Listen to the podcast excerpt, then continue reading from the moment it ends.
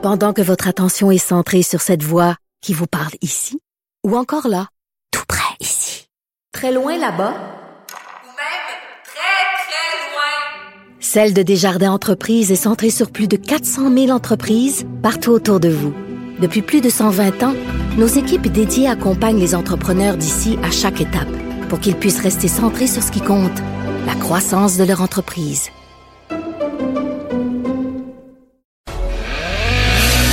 On n'est pas obligé d'être d'accord. Pour nous rejoindre en studio, Studio à commercial cube.radio. Appelez ou textez 187 Cube Radio. 1877 827 2346. La nouvelle est sortie hier. Une femme accusée d'avoir agi comme passeur, entre guillemets, au chemin Roxham. Donc, euh, c'est l'Agence des services frontaliers du Canada qui a porté ces accusations-là. Elle est soupçonnée d'avoir organisé le passage illégal d'immigrants irréguliers au Canada en empruntant le chemin, le fameux chemin Roxham en Montérégie. Alors, pour voir un petit peu plus clair dans cette situation-là, puis aussi comprendre les tenants et les aboutissants, j'ai au bout de la ligne Maître Vincent Desbiens, qui est avocat en droit de l'immigration. Bonjour, Maître Desbiens. Bonjour, Madame Durocher. Alors, euh, excusez-moi, mais euh, il va falloir que vous me donniez un cours de droit de l'immigration 101. Oui. ben, je pense à, à, plusieurs de nos auditeurs aussi, parce que j'ai de la difficulté à saisir pourquoi quelqu'un qui a aidé des gens à passer au chemin Roxham est accusé de gestes illégaux, mais que les gens que cette personne-là a aidé à passer, on les accueille à bras ouverts, on leur donne euh, des, de, des, des sous, on les les enfants vont à l'école et tout ça. Je veux dire, si le geste de faire passer quelqu'un est illégal, la personne qui a passé est commet un acte illégal aussi? Euh, pas nécessairement. C'est qu'en réalité, en, ver en, vertu de la loi sur l'immigration, il y a une certaine euh, catégorie de gestes ou de comportements qui constituent des actes criminels, dont celle euh, de, de, de, passer, d'organiser les passages de gens euh, illégalement par la frontière. Donc, c'est ceux qui organisent ou qui encouragent ou qui aident ces personnes-là qui peuvent être accusés au niveau criminel. Mais euh, ceux qui viennent demander l'asile, en réalité, ils ne commettent pas de gestes euh, qui vont à l'encontre, qui constituent des actes criminels. D'accord. Donc, le fait de demander l'asile, je comprends fort bien que le fait de demander l'asile en soi n'est pas criminel, bien sûr. Sinon, il y a plein de gens qui seraient déclarés criminels, mais c'est parce que c'est pas des demandeurs d'asile ordinaires, ce sont des demandeurs d'asile qui ont traversé la frontière à un endroit qui n'est pas un poste frontière. Donc ça, ça n'est pas illégal. Ben, ce n'est pas euh, illégal dans le sens où ça ne constitue pas un acte criminel pour ceux qui euh, demandent l'asile, effectivement. On a des obligations internationales, le Canada, et quand ils traversent pour venir demander l'asile, euh, ça ne constitue pas un acte criminel.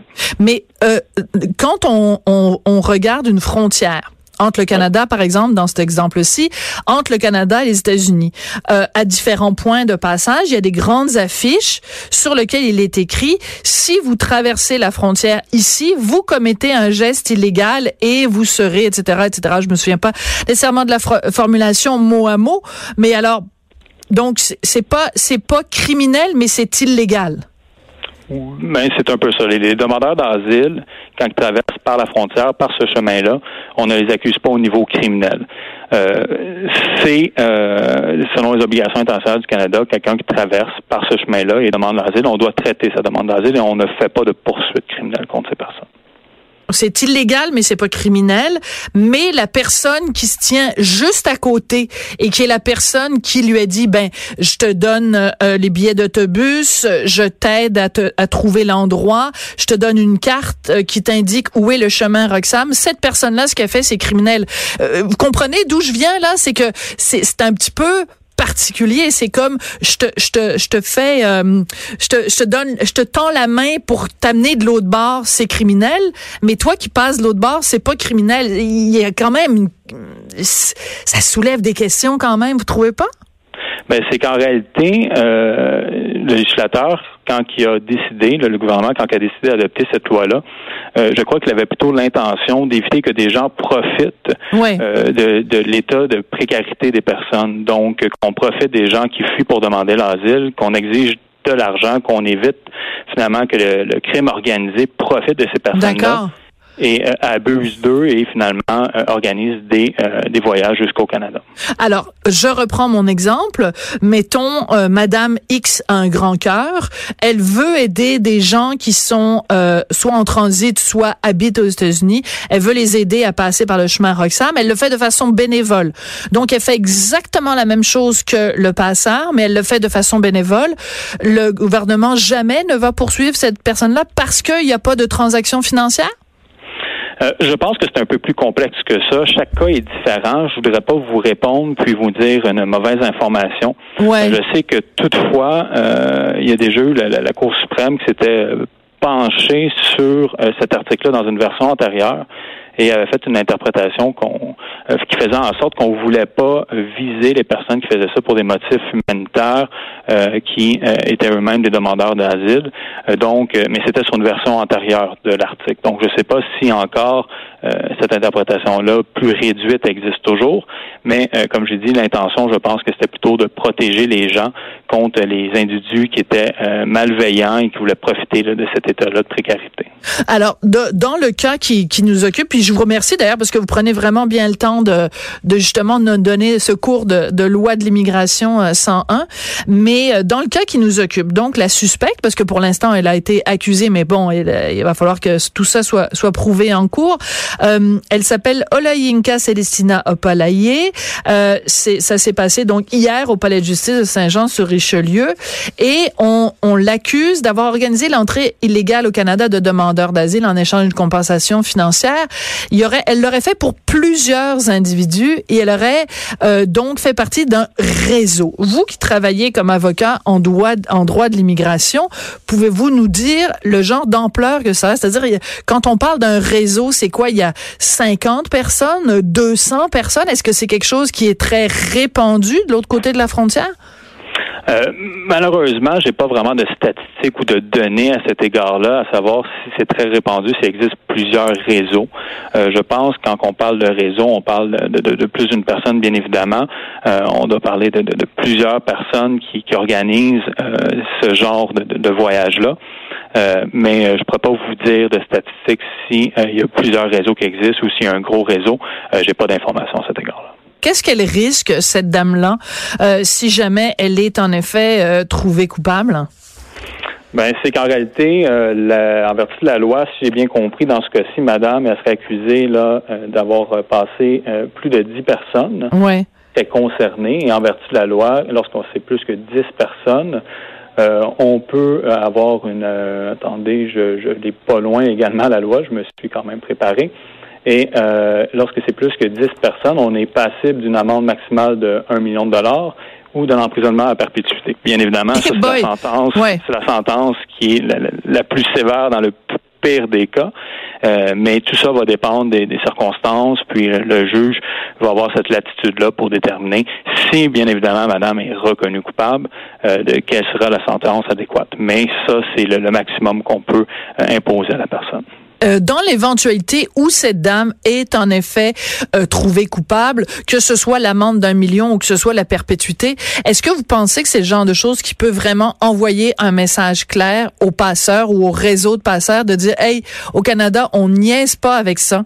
Si on vous prend à euh, organiser ce genre de, de, de, de, de transit humain, on, on, on prend ça très au sérieux, on met des amendes très sévères. Est-ce que ça va pouvoir euh, éventuellement faire restreindre le nombre de gens qui passent euh, par le chemin Roxham? Est-ce que c'est un message qu'on cherche à envoyer aux passeurs de l'autre côté de la frontière? Euh, ça, je ne pourrais pas vous dire c'est quoi l'objectif ici du procureur de la couronne ou du ministère public. Est-ce que c'est de lancer un message? C'est sûr que si quelqu'un est condamné, arrêté, puis dépendamment de la sentence, ça peut avoir des répercussions euh, quant au message qui va être lancé à ces personnes-là. Euh, mais euh, je, le, message, je crois qu'il vise plutôt les, personnes dans les réseaux que les, les, demandeurs qui, comme je vous l'ai expliqué, eux vivent plutôt des situations de précarité. Non, non, je comprends. Je pense pas. Je, non, je, je laissais pas entendre que euh, peut-être que je me suis mal exprimé. Je laissais pas entendre que euh, le message s'adressait aux demandeurs d'asile. Mais c'est parce que c'est un, peu contradictoire en même temps. On dit euh, le pays, le Canada est un pays accueillant. Le Canada est un pays où vous pouvez faire des demandes d'asile. Puis en même temps, on dit aux gens si vous passez par un passeur, le passeur lui commet un acte criminel, puis il risque de, de devoir un million de dollars ou de passer le restant de ses jours en prison c'est comme un petit peu contradictoire, non? Ben, comme je l'ai dit, je pense que l'objectif de, de cette disposition-là, c'était surtout de protéger euh, les personnes qui se retrouvaient dans des situations de vulnérabilité qui, des fois, euh, peuvent avoir tendance à accorder leur confiance ou euh, à croire des individus qui euh, ont pas nécessairement les, les bonnes intentions. Mhm. donc, l'objectif de, de, de, cette disposition-là, c'était plutôt justement cette protection-là. donc, je pense que c'est le message qu'on veut lancer, c'est qu'on ne doit pas finalement abuser ou essayer là, de, de, exploiter d'argent ou exploiter ces personnes-là. Oui. Vous, vous travaillez donc comme avocat en droit de l'immigration. Vous défendez donc des gens qui euh, sont des demandeurs euh, d'asile. Dans certains cas, bon, je pense pas que c'est nécessairement l'ensemble de, de, votre travail, mais euh, comment ils les perçoivent? Mettons un, un demandeur d'asile X, quel genre de relation ils ont avec les passeurs? C'est comme un, un, mal nécessaire ou c'est vraiment ces gens-là sont vraiment des, des, des salauds qui les exploitent jusqu'au jusqu'à jusqu'à la dernière scène? C'est quel genre d'opinion ils ont des passeurs? Ben, je vous dirais qu'en réalité, on euh, c'est pas peut-être pas des informations qu'on aborde dépendamment. Ben, c'est pas nécessairement des, informations qu'on aborde. Nous, on tente plutôt de se concentrer sur euh, les demandes des individus euh, qui sont déjà au Canada au niveau de leur demande d'asile, euh, comment comment ça s'est passé dans leur pays. Donc, au niveau des passeurs, c'est pas on n'a pas nécessairement beaucoup d'informations à cet égard-là. on sait que c'est des choses qui existent, mais les relations entre les clients et les passeurs, c'est c'est pas quelque chose qu'on va vraiment en profondeur. D'accord. Euh, on le sait, il y a beaucoup de demandeurs d'asile qui euh, se sont fait dire toutes sortes de choses, soit par des passeurs, soit par des, des, des gens de leur communauté, soit dans leur pays euh, d'origine. Et une fois qu'ils arrivent au Canada et qu'ils font une demande d'asile en bonne et due forme, ben là, se déchantent parce qu'ils se rendent compte que finalement, ils ne correspondent pas aux critères canadiens pour avoir le droit à l'asile. Euh, Est-ce que euh, c'est quelque chose que vous, vous avez noté dans votre pratique, qu'en effet, les gens sont, sont mal informés? Par exemple, les gens pensent souvent que euh, on peut demander l'asile parce pour des raisons économiques. Or, euh, bon, Maître Anfield, qui vient régulièrement à l'émission, nous le répète à chaque fois, ça n'est pas un critère pour demander l'asile. Oui. Ben, malheureusement, c'est sûr que dans, dans, toute la masse de, personnes qui est arrivée, il y a des gens qui avaient peut-être pas toutes les bonnes informations. Il euh, faut dire qu'il y a beaucoup de bouche à oreille. Euh, il y a eu beaucoup d'événements euh, qui, qui, ont fait en sorte que ces personnes-là ont reçu peut-être des informations qui étaient erronées. Donc, c'est sûr que c'est pas tout le monde qui arrive, qui connaît bien la, législation canadienne, qui ont la bonne information. Donc, effectivement, on peut en rencontrer des personnes qui avaient certains espoirs ou croyaient rencontrer tous les critères, puis malheureusement ne, ne rencontraient pas tous ces critères-là. Est-ce que parmi les événements qui sont arrivés, vous mettriez le, le tweet de Justin Trudeau là-dedans? Ben, ça, ça, peut être une des, des, des, raisons. Le message qui est lancé par les autorités canadiennes. Euh, il y a eu beaucoup d'événements aussi à la frontière, de l'autre côté de la frontière plutôt, avec au niveau des autorités américaines. Euh, je pense que les gens ont vécu beaucoup de stress et beaucoup de peur par les messages qui peuvent être lancés par euh, les autorités américaines et ce qui a peut-être mené à les gens à venir. Mais c'est sûr aussi que le Canada a une bonne image de, de pays qui respecte les droits de l'homme, donc ça peut inciter effectivement des gens à venir ici. Je, vous sens très, très réticent, puis je, trouve ça passionnant comme conversation, mais je vous sens très réticent. sais, il reste quand même que si des gens viennent ici puis qu'ils veulent demander asile puis qu'ils ont pas, ils correspondent pas aux critères, ces gens-là vont devoir être retournés dans leur pays. Ben, premièrement, ils vont devoir passer par le processus. C'est pas, ça va pas être à moi de déterminer. Oui. Ça va pas être euh, à quelqu'un non plus dans un bureau. Ça va être un commissaire. Donc, ils vont avoir droit à une audience complète. Il y a un commissaire qui, eux, vont déterminer si oui, ils remplissent les critères. Donc, ils vont avoir l'opportunité quand même de faire valoir leurs droits. Donc, euh, quand on dit que certains clients ne rencontrent pas nécessairement les critères, ben, ça va être déterminé quand même de façon impartiale et indépendante, puis un commissaire qui va se pencher sur le dossier. Parfait. Ben merci beaucoup, maître Desbiens, Vincent Desbiens, donc avocat en droit de l'immigration. Merci beaucoup. Ben, ça me fait plaisir. Merci. Ben, écoutez, il a répondu à toutes mes questions, mais je reste quand même avec ce sentiment de contradiction. Une personne X aide une personne Y à traverser la frontière un endroit qui est pas un poste frontière. La personne X est accusée d'un geste criminel. La personne Y qui a posé le geste, c'est pas criminel. C'est irrégulier. C'est plus ou moins légal. Mais la personne X qui l'a aidé à faire ça, elle est accusée au criminel. Je m'excuse, mais ça reste quand même un énorme point d'interrogation. Vous écoutez, on n'est pas obligé d'être d'accord. Après la pause, on parle des préposés aux bénéficiaires qui sont moins payés que la personne qui prend la bouteille de chardonnay et qui la met sur l'étagère. De 14 à 15. On n'est pas obligé